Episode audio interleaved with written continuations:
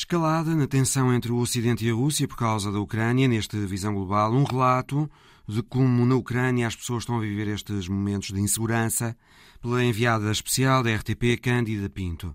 A Guiné-Bissau vive a ressaca de mais uma tentativa de golpe no país. É o tema para uma conversa com o jornalista da Antena 1 na capital guineense, Valdir Araújo. Irá o Brasil, no final do ano, ser governado por uma espécie de geringonça, com Lula da Silva no Palácio do Planalto, associado ao centro-direita, o politólogo brasileiro Tanguy Baghdadi acha que esse é um cenário bem possível. Vamos escutá-lo numa conversa com o correspondente da Antena 1 no Rio de Janeiro, Pedro Saguerra. Bem-vindos.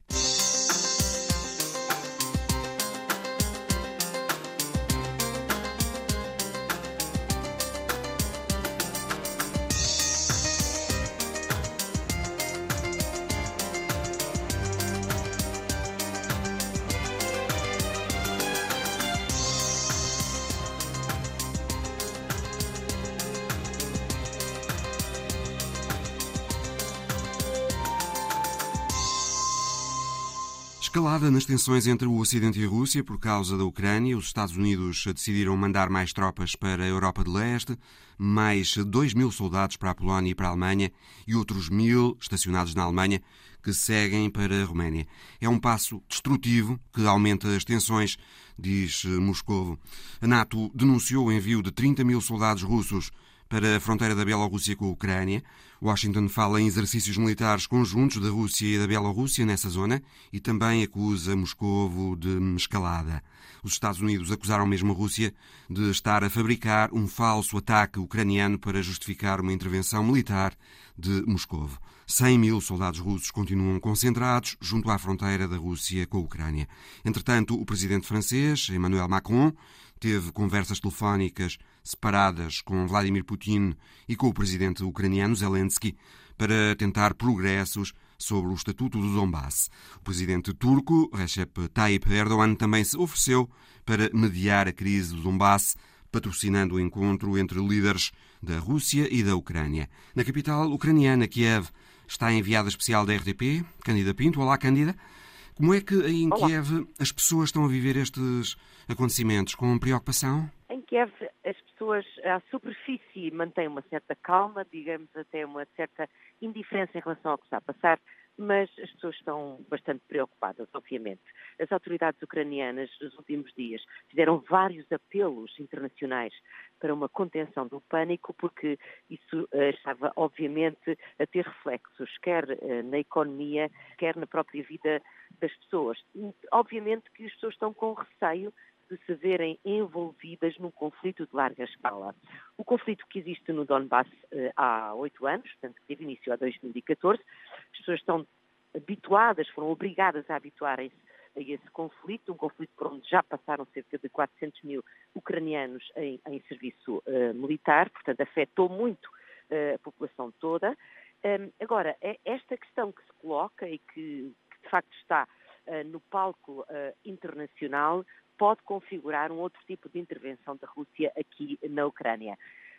E, portanto, há pessoas que dizem que não estão muito preocupadas porque já estão habituadas desde estes últimos oito anos a um conflito latente, a um conflito que existe, de facto, no leste do país, mas, obviamente, que quando começamos a falar mais, um pouco mais profundamente, ah, há uma preocupação, há uma preocupação uh, latente em relação ao que poderá acontecer num futuro próximo. Até porque os ucranianos já tiveram uma experiência anterior de invasão russa, há oito anos, quando os russos entraram e anexaram a Crimeia. Exatamente. E a Ucrânia nunca mais teve acesso a, a essa península um, e, e, de facto, há uma parte significativa uh, do leste, nas zonas de Donetsk e Lugansk, uh, que estão sob um, comando, autoridade de, das repúblicas autónomas separatistas, eh, portanto, grupos que dominam de facto aquele território eh, e que são apoiados eh, por Moscovo. Toda aquela faixa leste é uma faixa onde se fala russo.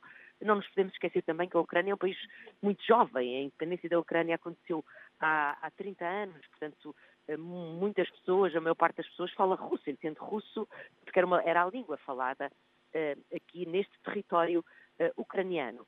O facto de Donbass, destas repúblicas separatistas, manterem essa autoridade nessa zona, na zona leste, faz com que muitas famílias uh, estejam divididas.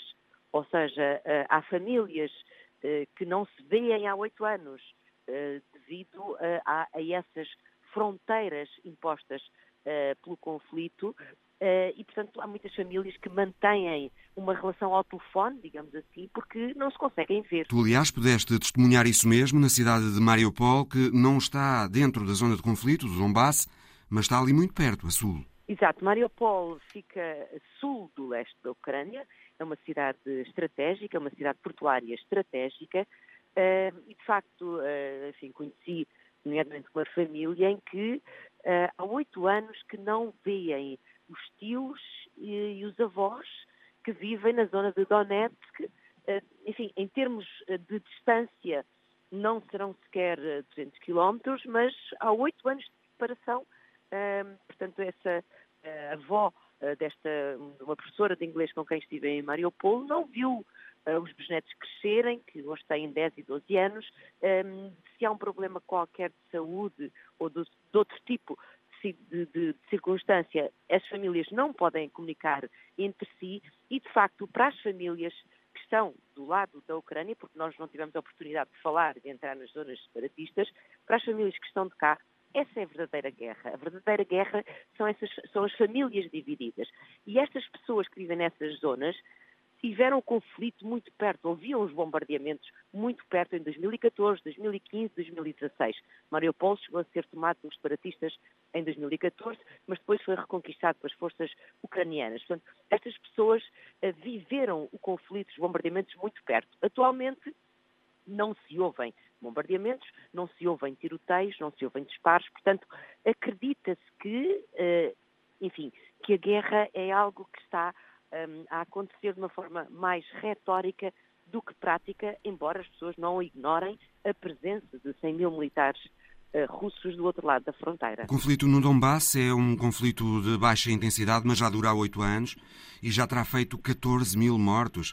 Cândida, tu não estiveste no Donbass porque eh, é impossível lá entrar através de território ucraniano, não é? Uma vez que, como disseste, aquela região está dominada pelos grupos separatistas. É a linha da frente, é a chamada, ou seja, a chamada linha da frente deste conflito situa-se uh, no Donbass. Toda aquela área leste há uma parte ucraniana e uma parte uh, separatista apoiada pela Rússia. Obviamente que na parte ucraniana é possível ter acesso, Mariupol integra-se nessa área uh, do Donbass sul, mas está sob domínio ucraniano. Do outro lado, de facto, não é possível alcançar. E a Organização de Segurança e Cooperação uh, Europeia, que monitoriza todo o território da Ucrânia, torna públicas violações do, do cessar-fogo que, em princípio, deveria existir no Donbass, mas que não é uma realidade. Continuam a haver escaramuças, continuam a haver explosões, continuam a haver tiroteios de maior ou menor intensidade, mas é um conflito que se mantém ali eh, de baixa intensidade. Um conflito que afeta também as uh, infraestruturas, não é? O aeroporto de Mariupol, por exemplo, está encerrado, creio. O aeroporto de Mariupol está uh, inoperacional, uma vez que uh, fica muito perto da linha da frente, ou seja, Mariupol fica a cerca de 20 km da linha da frente. Ora, o aeroporto não pode estar operacional porque o trânsito de aviões podia ser afetado pelo conflito, ou seja, o conflito poderia ter reflexos no tráfego aéreo ali naquela zona. Portanto, a própria cidade de Mariupol está a tentar neste momento erguer um outro aeroporto um pouco mais longe uh, que não a prive desse acesso via aéreo. Sendo assim, portanto, houve, uma, houve também um investimento das autoridades ucranianas na ferrovia, e, de facto, eh, transita-se muito atualmente, é a única forma de transitar. A Ucrânia é um país muito grande, de transitar eh, para a Zona Oeste, eh, a opção é, de facto, o comboio, é a ferrovia. Tens-nos dado conta, através das tuas reportagens, de que existe muita gente na Ucrânia disposta a integrar grupos armados para defender as suas terras de uma eventual invasão russa. Inclusive, é testemunhaste, creio, treinos de civis dispostos a pegar voluntariamente em armas se for necessário. Sim, sim, uh, isso é algo que já acontecia, já nos últimos anos uh, tem vindo a acontecer, que são chamadas Brigadas de Defesa Territorial. Portanto, são civis que mantêm um treino semanal ao sábado, a todo o país, serão cerca de 100 mil pessoas que aderiram a este treino militar semanal, ao sábado, para defenderem as suas localidades, para defenderem os locais onde vivem, ou seja, não se vão tornar eh, militares para combater de uma forma ofensiva, mas sim para preservar os sítios onde vivem, para defender os prédios de habitação onde moram, os edifícios uh, públicos, uh, também para prevenir saques e outro tipo de problemas que por vezes surgem durante os conflitos.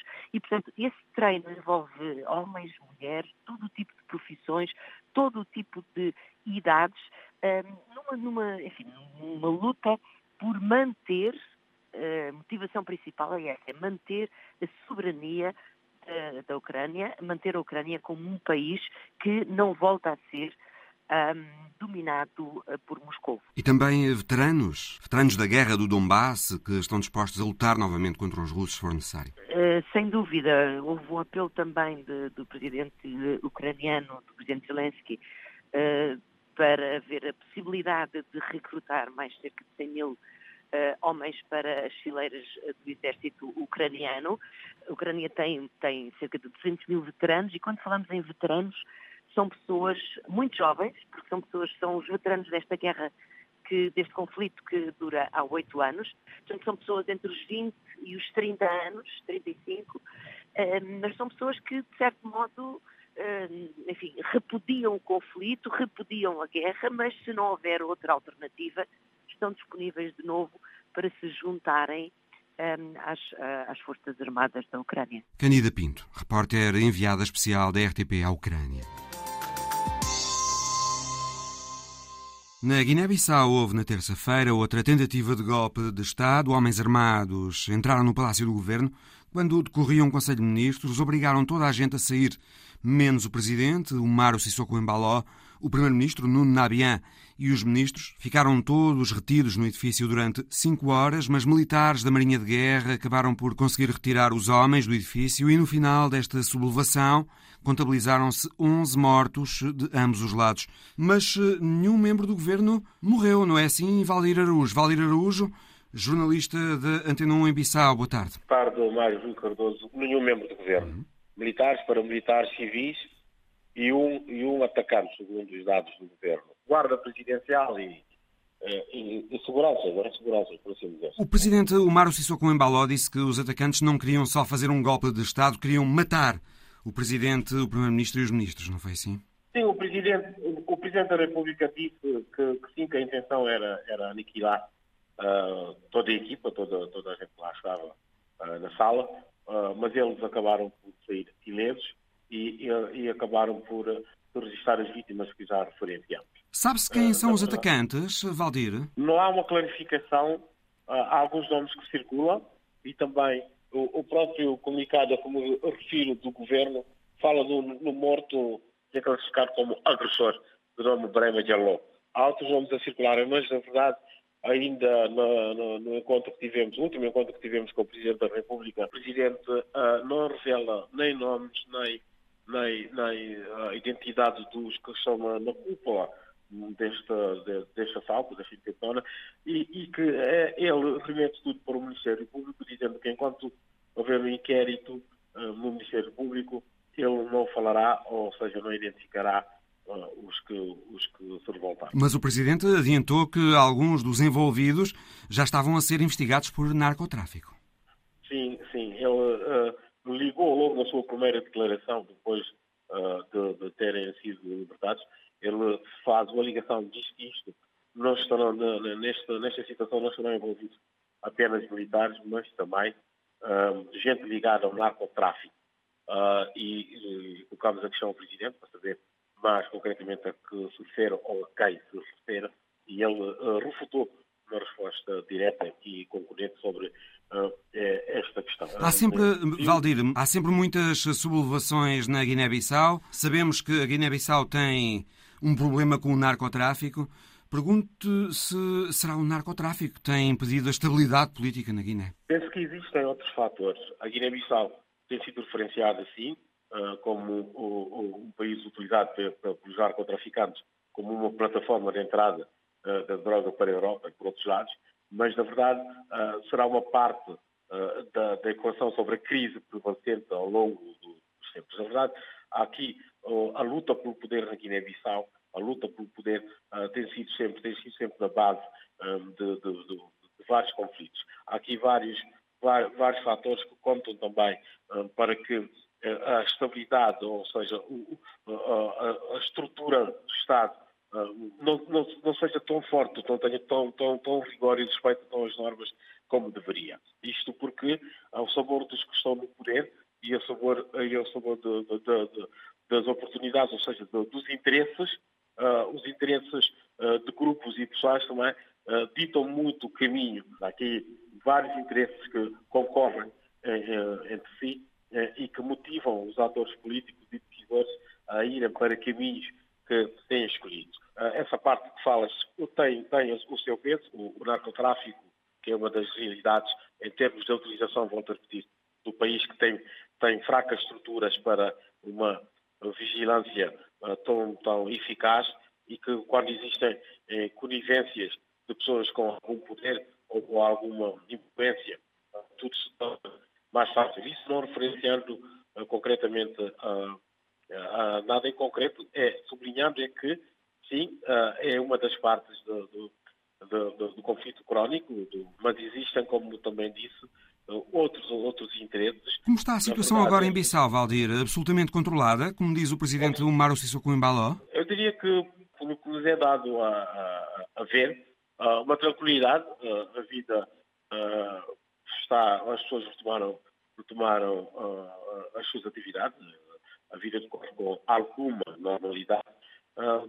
totalmente controlado, sim, diz, diz, dizem as autoridades que está tudo totalmente controlado e que as pessoas podem uh, retomar as, as, suas vidas e fazerem a, a, sua vida normal. Na verdade, ainda se vive, uh, no que podemos dizer, na, na ressaca uh, do que aconteceu, porque muitas coisas ainda, ainda estão por, por clarificar, enquanto essa, essas dúvidas que prevaleceram é um assunto que estará sempre na ordem do dia, até porque não sabemos e não se sabe uh, o que uh, virá a seguir. O que se sabe é que a população guineense, este povo não quer mais conflitos, este povo não quer mais viver sobre o estigma uh, dessa instabilidade que tem marcado o país nos últimos uh, longos anos. Como é que a população, Valdir Araújo, reagiu a, este último, a esta última tentativa de golpe em Bissau? Com bastante resignação, com bastante tristeza, com um grande medo de voltar a viver os horrores da, da, da guerra, do, do, do, conflito armado uh, de 98, uh, que marcou bastante, que ainda hoje os guineenses uh, vivem sob efeitos, alguns guineenses, muita, muita boa parte, sob os efeitos desse conflito armado de 98, que, de, deixou, tirou, levou várias vidas e deixou muitas famílias também bastante uh, marcadas. Uh, os guineenses não querem, a população a que, com quem temos tido a oportunidade de falar, não querem voltar a viver uh, tragédias como já viveram no passado. Não querem voltar. Dizem que o país é pobre, já sabemos, está como está, numa situação complicada, mas o pior que poderia acontecer era voltar a ver um conflito armado uh, que, que, que, que vidas e que voltasse a pôr em causa a segurança. E a vida cotidiana, o dia, o dia a dia destas pessoas, que já é de per si bastante difícil conseguir um, sobreviver e manter as suas vidas, uh, com, com, com, alguns com, com os pequenos negócios que têm, outros tentando sempre viver um dia de cada, de cada vez, tentando sempre uh, ultrapassar os vários obstáculos, as dificuldades de um país um, que é considerado um dos mais pobres do mundo e que, uh, apesar de várias potencialidades naturais, ainda está uh, vivo uh, nessa encruzilhada. Valdir Araújo, jornalista da Antena 1 em Bissau. Obrigado, Valdir. Muito obrigado.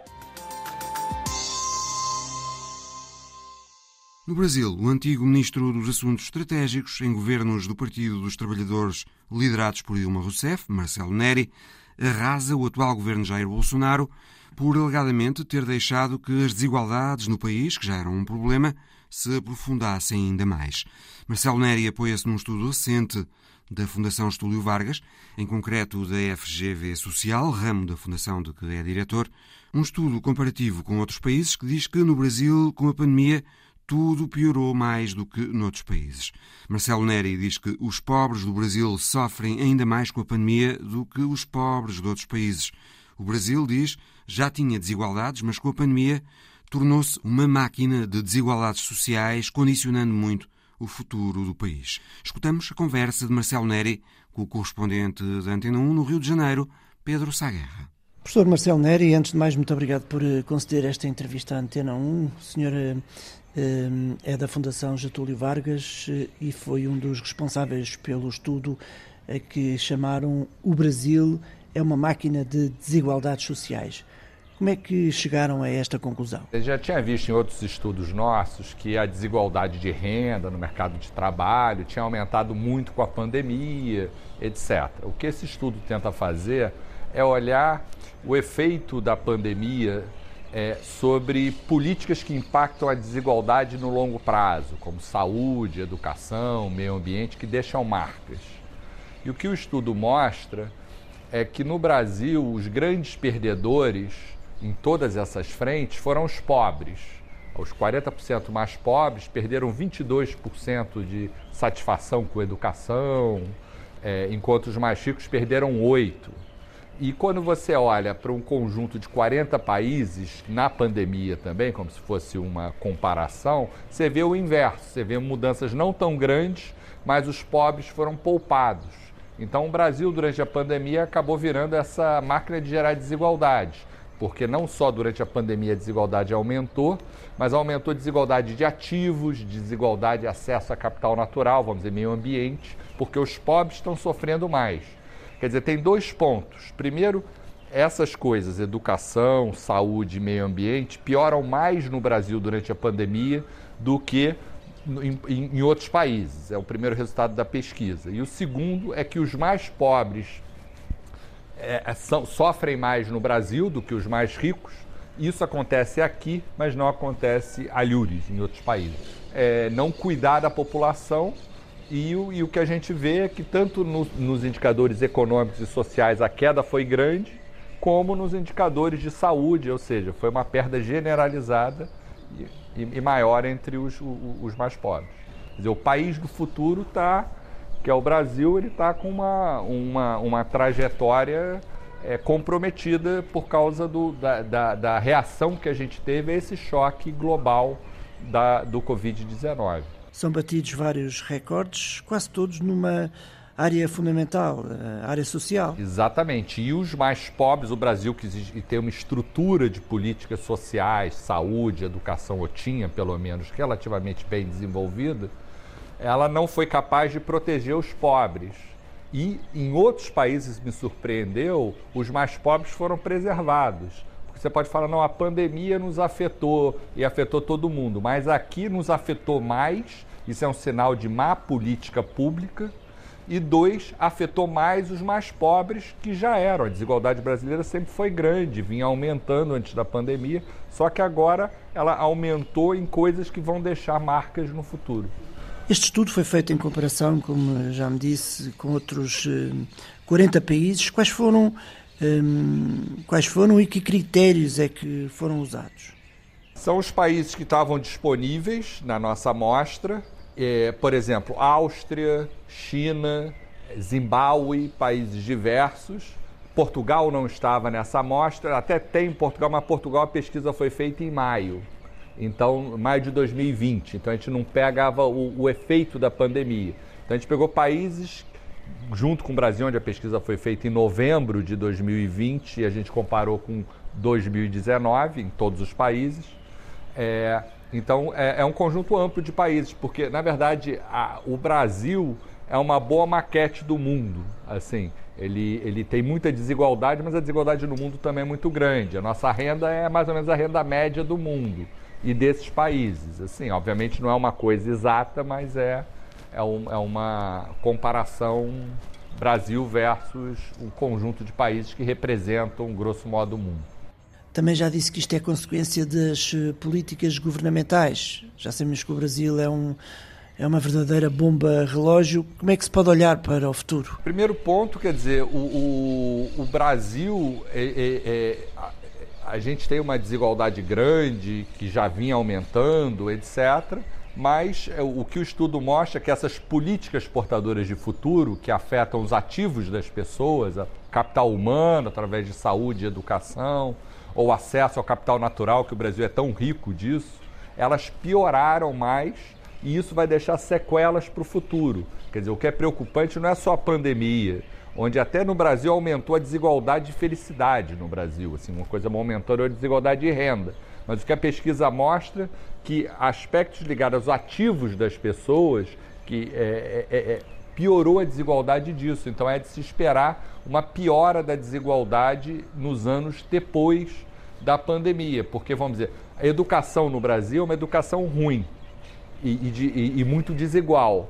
Só que ela vinha 40 anos melhorando. E a pandemia, o que ela fez em dados objetivos, ela piorou a desigualdade. Por exemplo, é, estu, é, estudantes de classe mais alta estão estudando uma hora e meia mais do que os estudantes de classe mais baixa. E o que a pesquisa mostra é que a percepção na ponta da população é de que piorou mais. Os pobres acham que a política educacional, a política de saúde, a política ambiental piorou mais do que os grupos de renda mais alta. O Brasil não fez políticas, ele reduziu os recursos de educação, não alocou recursos para inclusão digital. Então, muitas pessoas, muitos alunos continuaram matriculados mas não conseguiam estudar. Quer dizer, o Brasil abriu um fosso educacional. Quem tem internet em casa, estuda em escolas privadas, etc., conseguiu manter a educação mais ou menos como era antes da pandemia. Sofreu também, mas menos. Agora, os mais pobres, que vinham melhorando a educação maior do que a média, teve uma queda maior do que a média em termos objetivos. E a população na pesquisa mostra que está sentindo mais e a população mais mais humilde do país. Estas desigualdades que agora se, se revelam ainda mais eh, acentuadas, na sua opinião, são, eh, são irreversíveis? Eu não sei se são irreversíveis, mas elas são difíceis de mudar. A gente, a gente vai herdar um país mais pobre e, e, e, mais desigual no futuro. Quer dizer, e a gente não pode culpar isso a pandemia porque, na verdade, a gente faz a comparação, todos foram afetados pela pandemia, só que no Brasil nosso desempenho foi pior. Tanto assim, a queda dos indicadores foi maior na média, muito maior que do mundo. Por exemplo, meio ambiente e saúde não piorou no mundo, surpreendentemente. Mas piorou muito no Brasil. Só que enquanto no mundo a, a, as melhoras é, é, foram, ou, ou, as pioras foram menores e as melhoras foram maiores nos mais pobres, no Brasil foram eles que perderam mais. Isso significa que houve então falhas, sobretudo nas uh, opções políticas?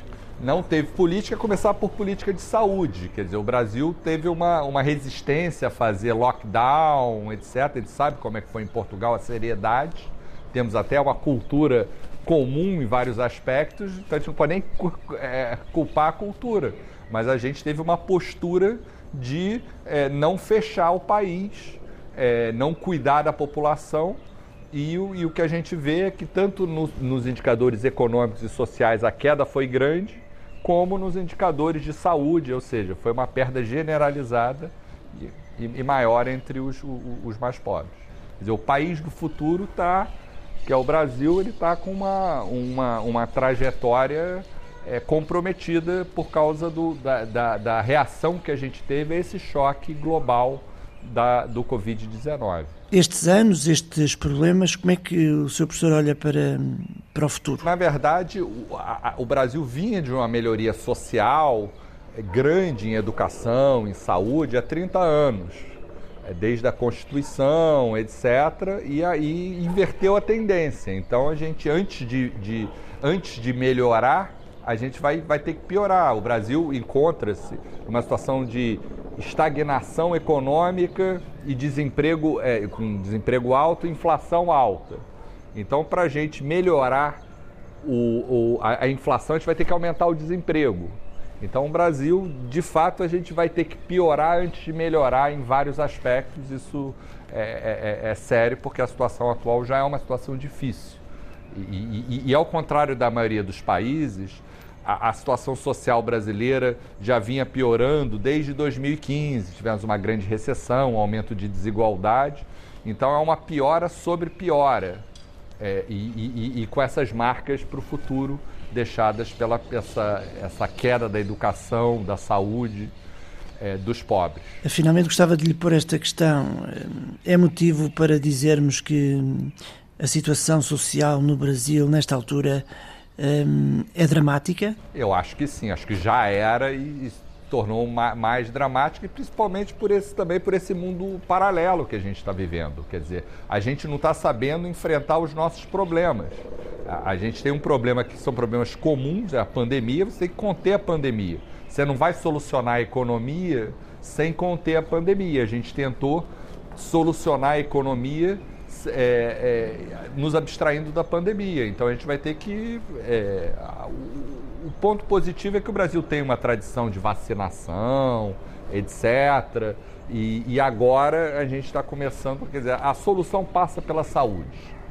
Em primeiro lugar. Né? Marcelo Neri, economista, antigo ministro dos Assuntos Estratégicos de Dilma Rousseff, diretor do ramo social da Fundação Estúlio Vargas. O correspondente da Antena 1 no Rio de Janeiro, Pedro Saguerra, conversou também para o Visão Global com Tanguy Baghdadi, politólogo especializado em relações internacionais, sobre o momento político no Brasil. A oito meses das eleições presidenciais de outubro, ele fala-nos da possibilidade de uma espécie de geringonça no Brasil depois das eleições, com Lula da Silva na presidência e Geraldo Alckmin, do PSDB de centro-direita, como o número dois de Lula. Da ida este mês de Bolsonaro a Moscovo e a Budapeste à procura de oportunidades para a fotografia e da onda de centro-esquerda que tem varrido a América Latina. É evidente que ainda estamos a, a vários meses de, das eleições, mas a questão que se põe nesta altura é continua o país a não ter uma terceira via. O que é que poderá acontecer na sua opinião? A ideia da terceira via é uma, uma demanda da sociedade de uma forma geral por considerar que houve de fato uma polarização muito grande na eleição e quando a gente pensa no Brasil de 2018 para cá, de fato houve uma polarização muito grande. A gente tem um governo que foi eleito com uma, uma votação enorme em 2018, mas que nesse momento é profundamente impopular. E ele foi eleito em 2018 na base do antipetismo, ou seja, numa certa aversão aos candidatos de esquerda, principalmente os candidatos do, do Partido dos Trabalhadores. Então há uma certa busca por uma, uma terceira via, alguém que eventualmente pudesse dialogar com mais setores da sociedade, que não fosse nem a extrema-direita do presidente Bolsonaro, nem a esquerda do Partido dos Trabalhadores. Mas há um movimento muito interessante por parte do Partido dos Trabalhadores, né, do, do Lula, que nesse, é, o ex-presidente Lula, que não é candidato ainda, mas é, já é um dos favoritos, que é de tentar ele trazer para si a terceira via. Então há um diálogo dele com um ex-candidato histórico do PSDB, PSDB que é a centro-direita brasileira, para ser vice dele. Então é, o mais provável nesse momento é que nós tenhamos uma chapa que seja o ex-presidente Lula na cabeça de chapa como candidato à presidência e um ex-candidato é, do PSDB para vice-presidente é um quadro histórico de São Paulo, né? ele foi governador de São Paulo durante muito tempo, que é o principal colégio eleitoral brasileiro. Então pode ser que a esquerda esteja conseguindo fazer uma articulação com a centro-direita de modo a a terceira via surgir das bases da esquerda, o que é um movimento bastante curioso, interessante, inimaginável até pouco tempo, mas a gente tem alguns meses ainda para tentar imaginar como é que esse cenário se consolida. Nomes como Ciro Gomes, como João Dória e como uh, o antigo ministro Sérgio Moro, são nomes que não têm hipótese? São nomes que, é, eu não diria que são nomes descartados, porque eles vão fazer parte do jogo político, o apoio deles vai ser importante para quem quer que seja, mas são nomes que têm uma chance muito pequena de conseguir chegar no eventual segundo turno, que dirá vencer a eleição. Basicamente porque eles dialogam todos eles com alguns setores da sociedade, mas não com outros. Então, por exemplo, se a gente for pensar no nome do João Dória, é um quadro importante do PSDB, é o atual governador de São Paulo, que é o maior colégio eleitoral do Brasil, mas tem um racha com outros setores do próprio PSDB. Basta a gente ver que um dos quadros históricos do PSDB, nesse momento, está se, tá se, integrando ao Lula, está se aproximando do Lula. Uma das bases do, da, da, da, de, toda, de todo o discurso do João Dória, por exemplo, é exatamente o antipetismo, que nesse momento está em queda. O, o, o candidato do PT, o pré-candidato do PT, o Lula, tem uma aprovação ou tem uma, uma intenção de voto que nesse momento é realmente muito elevada. A mesma coisa Ciro Gomes. Ciro Gomes ele tem uma certa dificuldade de se posicionar dentro do espectro político brasileiro. Então, ele quer se mostrar como candidato à esquerda, mas sem diálogo com a esquerda mais tradicional. O próprio Moro, Moro ele, ele tem uma parte da, da, do que a gente chama aqui no Brasil do lavajatismo, né? então são as pessoas que têm como prioridade o combate à corrupção, mas não tem nenhuma proposta concreta até o momento, pelo menos, não consegue agregar a base de apoio do Bolsonaro, que poderia ser uma base importante para ele. Então são candidatos que têm todos eles um discurso muito parcial com a sociedade brasileira. Então uhum. são candidatos que nesse momento não são de fato favoritos sequer no segundo turno. Em relação às duas opções, Lula e um, Bolsonaro, há uma larga, um, uma larga franja eleitoral que está descontente e que diz que nem um nem outro, ou seja, o Brasil poderá assistir nas próximas presidenciais a uma elevada taxa de abstenção? Pode. A, a, a, taxa de abstenção já foi muito elevada já em 2018. Então, é, a taxa de abstenção nas eleições brasileiras ela vem de fato crescendo. O cenário atual de fato desagrada muita gente, né? Então, muita gente não quer nem o Bolsonaro nem qualquer candidato do PT que seja. Há uma, uma rejeição muito grande a ambos mas a gente sabe que é, em, em, democracias maduras isso acontece. É, uhum. isso, isso, é um, isso é um fato que a gente pode observar em diversos cenários eleitorais. Então acredito que sim, o cenário de abstenção vai ser bastante elevado, mas no fim das contas a rejeição ao atual governo ou eventualmente a rejeição ao governo do PT vai acabar decidindo a, a, eleição. O que é que nós estamos a assistir aqui no Brasil é que pesquisas dão todas a vitória a Lula, algumas dão mesmo a vitória no primeiro turno, na primeira volta das eleições, de que forma é que há ou não eh, a possibilidade de termos um, erro nas, em todas estas pesquisas e acontecer o contrário? Há uma diferença importante entre Portugal e Brasil, porque em Portugal as eleições não são, a, a, o, o voto não é obrigatório. No Brasil, o voto é obrigatório. Então, por mais que no Brasil a gente tenha um quadro de abstenção elevado, é, ele tende a não ser tão elevado a ponto de macular tanto as pesquisas eleitorais assim. Se a gente for pegar nas pesquisas eleitorais ao longo dos últimos anos, é, houve erros, claro que houve, mas nunca foi um erro tão grande quanto em Portugal. Em Portugal imaginava-se que dois candidatos teriam um ou dois pontos percentuais de diferença, e a diferença de, de, de, de votação foi de 14%, 13%, foi algo de fato muito elevado. Então acredito que no Brasil ainda as, as pesquisas eleitorais elas guardam uma certa fidelidade com a realidade, apesar de não ser totalmente preciso, tem muita gente que não responde às pesquisas eleitorais, então há um viés, mas acredito que dê para imaginar ao menos uma certa, um certo caminho para as eleições é, no Brasil a partir das pesquisas eleitorais, sim. O eleitorado brasileiro assusta-se com as sondagens ou não? O eleitorado brasileiro é, responde às sondagens, muitas vezes votando naquele que é considerado favorito. Normalmente, normalmente aquele que aparece à frente das sondagens tende a ganhar mais votos ainda. Uhum. Então, isso a gente observou, por exemplo, em 2018, claramente, no momento em que o Bolsonaro, ainda candidato, começou a aparecer na frente, a tendência dele foi aumentar cada vez mais a vantagem diante é, dos mais colocados. A mesma coisa agora, cada vez que é, o candidato, o pré-candidato do PT, né, o, ex-presidente Lula aparece na frente, parece, né, a impressão que a gente tem é que a margem dele diante dos outros candidatos aumenta ainda mais. Então essa é uma cultura política do Brasil, não é de hoje. É uma democracia jovem, a gente começou a ter eleições no Brasil a partir da década de 80 e ainda há uma sensação por parte do eleitorado de que o eleitor ele quer votar naquele que vai vencer. É, a, a sensação de popularidade de um candidato acaba sendo determinante muitas vezes para que o eleitor opte por votar nele em detrimento de qualquer outro. A pandemia e toda esta crise sanitária poderá, poderá ou não, na realidade, castigar o presidente Bolsonaro? É, é, é, é muito sério para a imagem dele. A maneira pela qual o governo vem lidando com a pandemia é muito mal avaliada. Aliás, a gente sabe que em momentos de crise é muito difícil para qualquer governante que esteja no poder se manter por melhor que tenha sido a condução. Então, a gente tem um quadro atualmente que é de crise sanitária conjugada com crise econômica, há uma sensação de deterioração do poder de compra, de inflação, não há uma confiança muito grande no governo. Então, é, me parece que agora o bolsonarismo, né, os, os, apoiadores mais fiéis do Bolsonaro, eles tendem a voltar para a sua média histórica, que é talvez 15, 20% do eleitorado, porque há de fato uma, um estreitamento bastante grande da sua base numa resposta tanto à crise econômica quanto à crise sanitária, por uma percepção de que o governo foi profundamente ineficaz ao lidar com a crise da, da, da Covid-19. E acha que o eleitorado provavelmente eh, vai passar um pano sobre casos todos que envolveram Lula da Silva com a Justiça? Esse vai ser o desafio do PT nesse momento, que vai ser reconstruir a imagem do partido. É, naturalmente você tem dois cenários a serem levantados. Né? O primeiro, que vai ser né, dos, dos opositores ao PT, que vai ser falar constantemente sobre a corrupção, vai ser falar sobre os escândalos, sobre a própria crise do fim do governo, né, do, do, fim do mandato, dos mandatos do PT durante o governo da Dilma. E a gente vai ter um candidato que vai lembrar isso constantemente, que é o ex-juiz Sérgio Moro, que foi exatamente quem comandou o processo todo, que levou inclusive o ex-presidente à cadeia. Mas quando passa um tempo, você já tem a possibilidade de levantar outras memórias. É importante lembrar que quando o presidente Lula saiu da presidência, ele contava com mais de 80% de aprovação popular.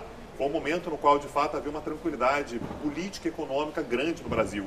Então, o cenário que a gente vai ter atualmente vai ser de que passado é, o eleitorado vai se lembrar. É. Uhum. Como nesse momento há uma insatisfação muito grande com o governo atual e é uma polarização com relação ao PT, o PT ele vai de fato tentar é, pensar, pescar exatamente aquela memória positiva de talvez 10 anos atrás. Sr. Tangui, vamos eh, mudar de assunto. A polémica um, visita de Estado que o presidente Bolsonaro tem prevista para a Rússia e a Hungria. Como é que olha para esta decisão do presidente? Olha, o presidente Bolsonaro ele nunca fez uma política externa com muitos aliados, com muitos parceiros. Nunca foi a intenção dele.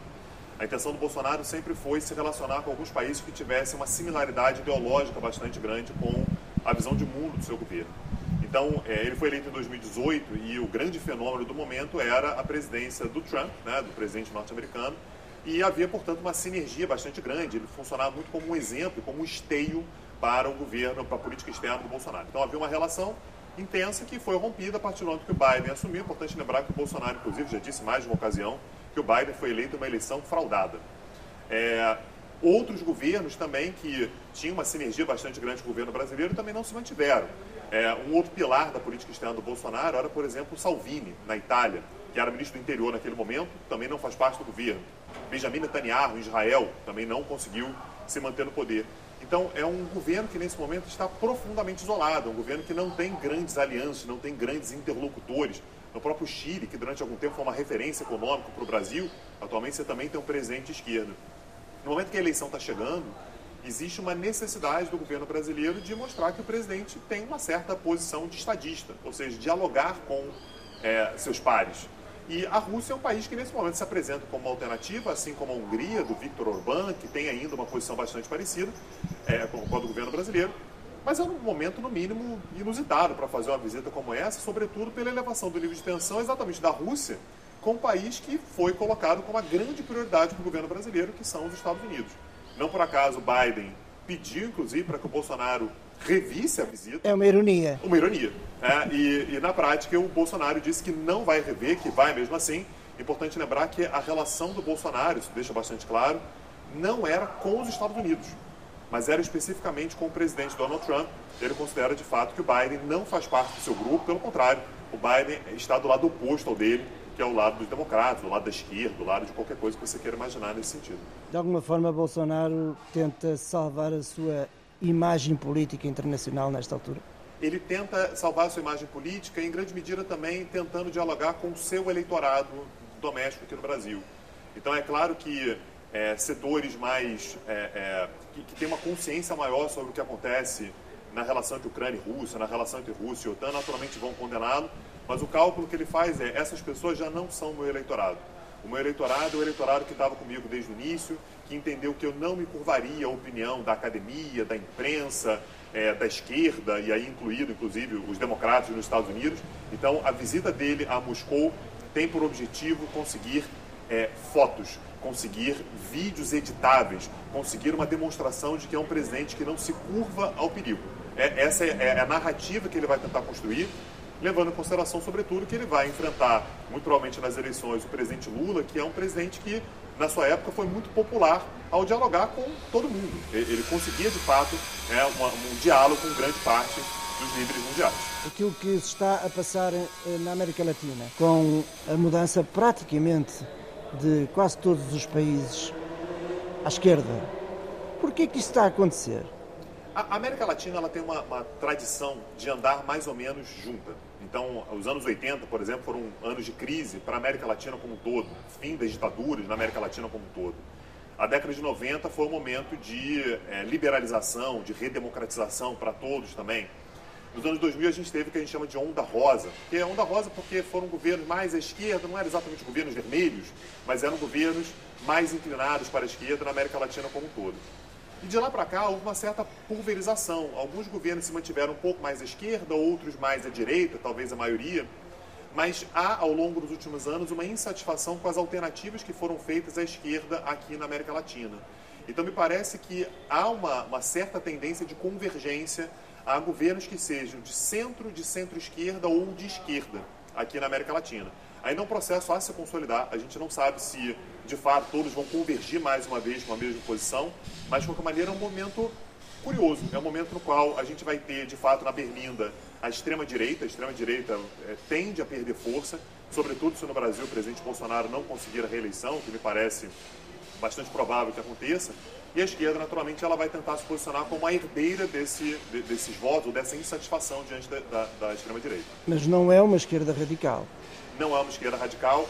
Há também uma, uma, uma resistência bastante grande dos, é, do, do eleitorado latino-americano a opções da esquerda radical. A gente pode ver, por exemplo, no Peru, Pedro Castilho foi eleito com a bandeira de esquerda, mas teve que moderar o seu discurso para se mostrar como uma esquerda capaz de é, dialogar com a democracia, de ter um aceno, inclusive, a setores de centro, de centro-direita. E um elemento que vai ser central para esse, esse, esse cenário que a gente vai encontrar daqui para frente vai ser a relação das, das alternativas à esquerda com a Venezuela. Será que a Venezuela vai ser o um modelo para as esquerdas latino-americanas, para os candidatos à esquerda da América Latina? Se sim, se a Venezuela seguir como uma, uma, uma alternativa importante ideológica, a tendência é que a própria esquerda se prejudique demais. Se, no entanto, a gente tiver uma relação com a Venezuela que seja um certo distanciamento, de críticas, inclusive, aos excessos cometidos pelo governo Maduro, a tendência é que esses governos, esses candidatos da, da esquerda, consigam um sucesso um pouco maior. O politólogo Tanguy Baghdadi, ouvido pelo correspondente da Antena 1 no Brasil, Pedro Saguerra. O Tintim, e não só outros heróis da BD belga, passam a ter honras de figurar nos passaportes emitidos pelas autoridades da Bélgica. É a história da semana de Alice Vilaça. E se o seu passaporte mais parecesse um livro de banda desenhada? É o que vai acontecer na Bélgica já a partir de dia 7 de fevereiro. Sera disponible dès le 7 février de cette année. As famosas personagens dos livros de quadradinhos vão agora viajar mundo fora nas páginas dos passaportes. The comics and the Belgium comic. Na contracapa, mesmo em frente aos dados de identificação, pode ver-se um foguete pintado com quadrados vermelhos e brancos é fácil identificar que é a nave com que Tintin viaja para a Lua. Nas páginas 22 e 23, por exemplo, pode ver-se a silhueta de um dos Smurfs olhar para um globo ao lado de uma mala de viagem, um mapa e uma rede de borboletas. La BD, c'est bien belge. Participe à notre rayonnement à l'étranger. Lucky Luke, com os irmãos Dalton, está na solidão do oeste americano, ou Spirou e Fantasio, no meio de uma savana africana. As silhuetas das personagens ficam escondidas a olho nu.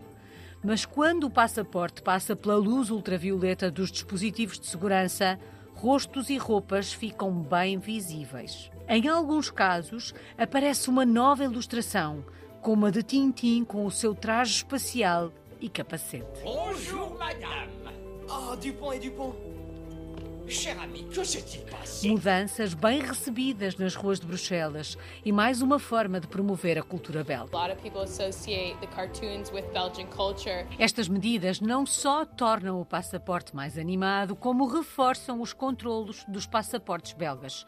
Segundo a ministra das Relações Exteriores, Sophie Vilmes. Este documento é um dos melhores do mundo, mas é também cobiçado pelos falsificadores e por isso é necessário reforçar a segurança. To uh, use um, the drawing um, as an element of uh, security for our passports. Graças ao passaporte, os belgas podem agora viajar para 149 países, dos quais não precisam de visto em 110. You know, your passport brings you um, everywhere in the world and certainly the Belgian passport. E enquanto viajam, promovem a cultura belga, na qual a banda desenhada tem papel principal. La BD, c'est bien belge. Elle fait partie de notre culture. O lançamento do novo documento é acompanhado por uma exposição sobre as histórias dos passaportes. A exposição está patente no Museu da Banda Desenhada de Bruxelas e pode ser vista até ao dia 6 de março. O Visão Global volta para a semana. Até lá!